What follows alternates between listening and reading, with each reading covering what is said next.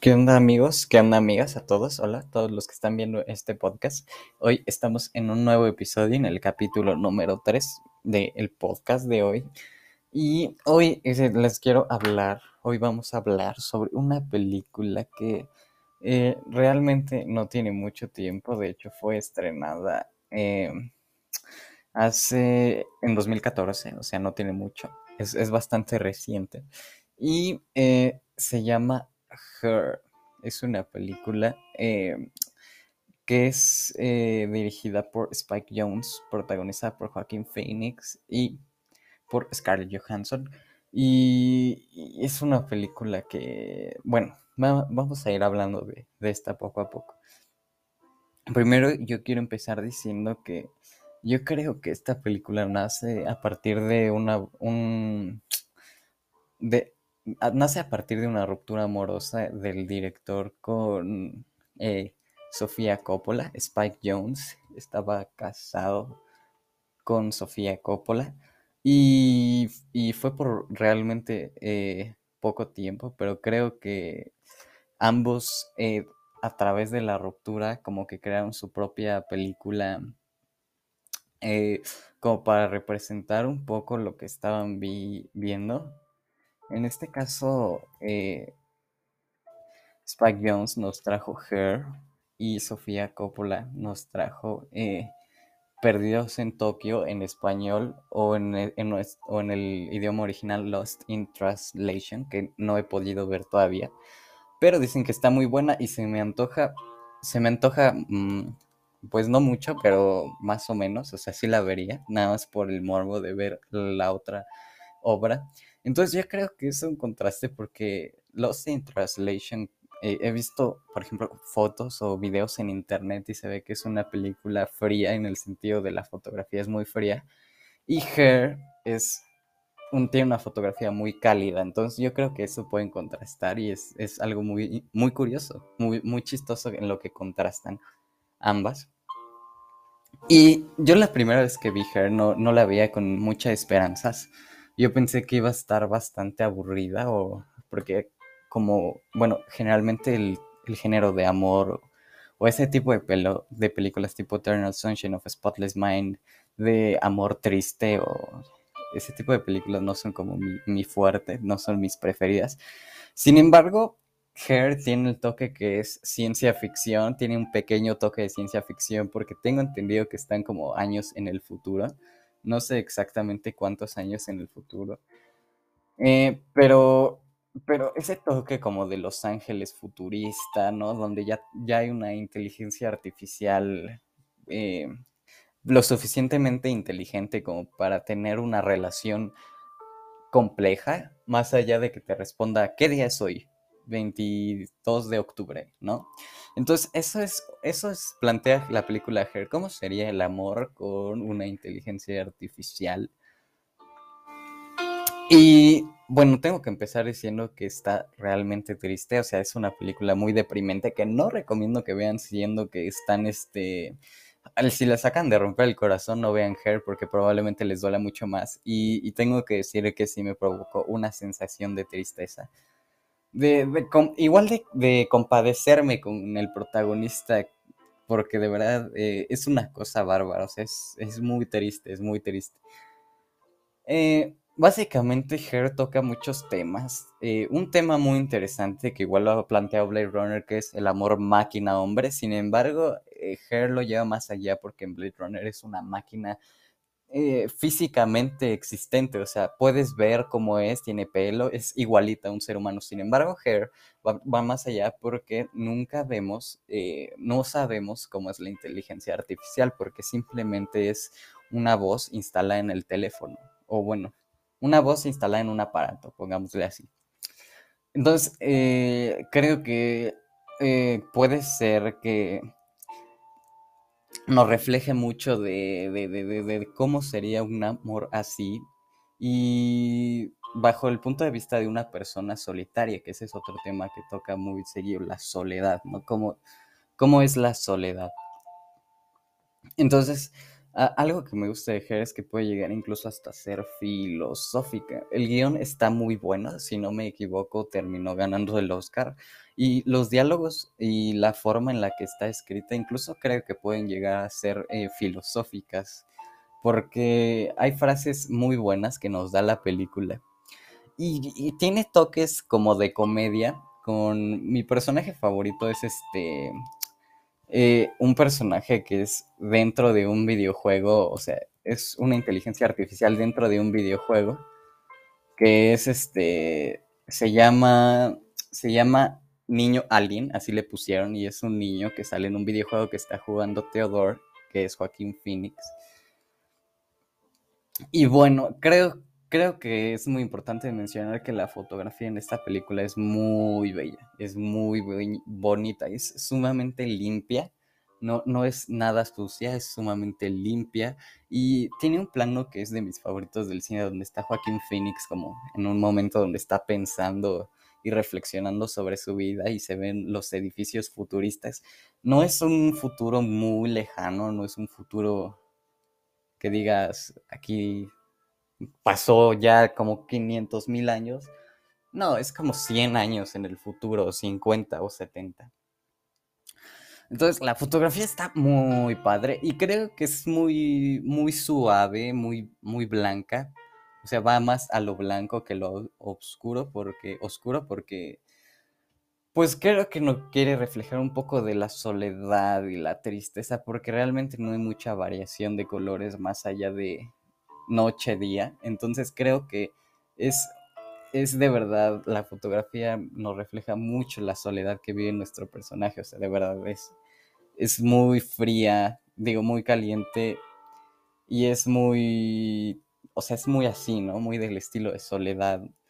Y obviamente tengo que recalcar que la actuación de Joaquín Phoenix está muy padre, está muy buena, o sea, realmente sí vemos su cara de, Casi no, no tiene muchos gestos, sin embargo, eh, es una persona deprimida, por lo que le sale muy bien el hacer una persona deprimida. Y bueno, eh, el guion es básicamente, Joaquín Phoenix se enamora de eh, una inteligencia artificial que no puede ver, simplemente es una nota de audio. De eso trata básicamente.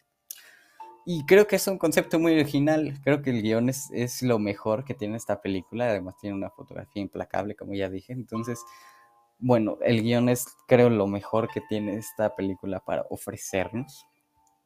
Las actuaciones, igual la actuación de eh, Scarlett Johansson como la inteligencia artificial está muy buena porque sin ver su cara podemos ver, podemos notar esta tristeza, podemos notar felicidad. Entonces, eh, creo que es muy interesante. Igual nos trae sorpresas a nuestro protagonista. Entonces, como que el rango actoral que nos da, a pesar de no verla, no verle las expresiones físicas, como un doblaje de voz.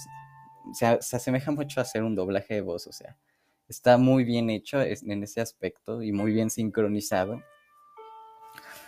Y yo creo que nos puede dar un, bonito mensaje donde, pues, aquí viene la, la alerta de spoilers Básicamente nuestra, nuestra inteligencia artificial está en una nube con más inteligencias artificiales diseñadas por la misma empresa.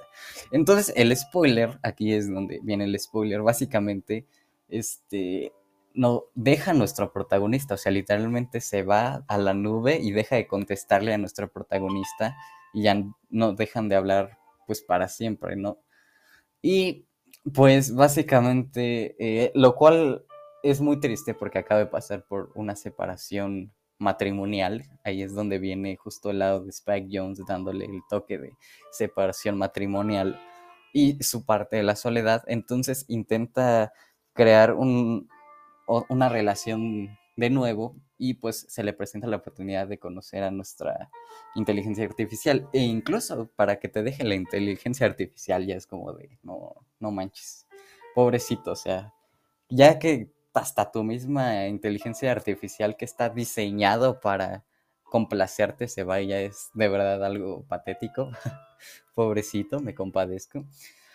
Entonces creo que nos da un mensaje bonito que es nada suplirá las relaciones humanas, las relaciones humanas. Porque eh, al, al, final de la película vemos este plano igual muy bello donde vemos a Amy Adams con Joaquín Phoenix, que por cierto el personaje de Amy Adams también se llama Amy en la película. Entonces están sentados juntos viendo los edificios y platicando. Y creo que eso es un mensaje de que nada va a suplir nunca jamás la, la convivencia y, y las relaciones humanas entre humanos. Porque puede ser que una inteligencia artificial te, te complazca por cierto tiempo limitado, sin embargo no, no va a estar 100% siendo real, porque está programada. O sea, es aquí un tema de debate de hasta qué punto puede ser real, sin embargo yo creo que sigue siendo una inteligencia programada y simplemente lo que tiene inteligente es, que está capacitada para darte respuestas lógicas. Sin embargo, eh, le da el toque de que tiene una evolución argumental nuestro personaje de inteligencia artificial. Es decir, que tiene ese arco Samantha, que es la inteligencia artificial, vamos a llamarle a partir de ahora Samantha, tiene ese arco donde se empieza a enamorar de otro, de otra inteligencia artificial en la nube. Entonces vemos cómo empieza a ser distante. Y creo que eso es un rasgo muy humano. A pesar de que no, no piensa por sí misma, porque fue programada, o sea, sí piensa por sí misma, sin embargo, son puros números. Creo que eso de sentir amor por alguien más, pelearse con alguien más es algo muy humano y creo que nos puede dejar el debate de, ¿realmente estaba pensando? ¿Realmente quería Theodore? O sea, es muy interesante. Es muy complejo. Y de hecho, me gustaría que ustedes en los comentarios me pusieran qué opinan. ¿Ok? Bueno, no hay comentarios. Se me olvida, es que estoy acostumbrado a grabar en YouTube. Pero bueno, sí, o sea, ¿ustedes qué opinarían respecto a ¿realmente tenía conciencia? ¿Realmente era inteligente? Yo voy a dar mi punto de vista yo creo que no. Yo creo que no. Pero bueno, Hair es una película que puedes ver para, para sentirte más triste de lo que estás, si ya estás triste. O sea, te deprime mucho la estética, la actuación de Joaquín Phoenix, eh, las cosas que le pasan a Joaquín Phoenix. O sea, y en general creo que superó mis expectativas, expectativas, porque realmente yo no tenía muchas ganas de verla, sin embargo dije, bueno, voy a probar, me la, me la han recomendado mucho. Entonces la vi y dije, wow, ¿por, ¿por qué, ¿por qué no la quería ver? O sea, de verdad superó, superó mis expectativas. Y creo que es una película que volvería a ver muchas veces, muchas veces, y creo que está muy bonita estéticamente. Creo que la música igual es muy deprimente porque es un pianito muy constantemente como triste, ¿no? Y no sé, creo que vale mucho la pena, creo que eh, le puede gustar a mucha gente. Y tengo una escena muy marcada que es este la desesperación de Joaquín Phoenix cuando Samantha le deja de contestar por primera vez. Esa es una escena que se me quedó en la mente. ¿Cómo, cómo rayos puedes eh, depender tanto de una máquina? O sea, realmente estamos, el ser humano está yendo para allá donde dependes de una máquina al punto en el que si no te contesta, tu mundo se cae. Al punto en el que tu máquina no reacciona, tu mundo deja de tener sentido. O sea, realmente vemos corriéndolo y se cae y se, y se le caen los lentes y te da lástima el personaje porque no... Con... Y, y es, es, algo muy interesante y me gusta mucho esa escena, creo que es la que más me marcó en el sentido emocional, creo que fue donde el punto donde dije, chale, pobrecito. Porque el punto, o sea, imagínate depender al, que tus emociones y tu estabilidad emocional, como dicen ahora, dependa de una inteligencia artificial que fue programada para complacerte, o sea, debe ser muy triste, o sea, es tan solo por eso ya es un concepto muy triste, realmente muy triste. Y esa escena donde va, donde el mundo se le cae y empieza a correr y se cae y va entrando al metro pensando que le pasó algo. Es como, es como, imagínate ponerte así porque deje de funcionar tu teléfono. Imagínate desesperarte al grado de la locura por un teléfono. Entonces creo que da para reflexionar muchísimo. Y creo que hay mucho más que decir, siendo que has visto Lost in Translation, igual que es la otra cara de la moneda, la cara de Sofía. Pero por parte de Her y analizándola individualmente, creo que es una gran película. Lastima, lastimosamente eh, ganó el Oscar nada más a mejor guion y creo que lo tiene todo merecido. Sin embargo, le hubiera dado el de la fotografía, porque la fotografía creo que nos habla mucho. Es un gran lenguaje visual. Y realmente creo que es una de las mejores películas de la década pasada, sobre todo en Hollywood.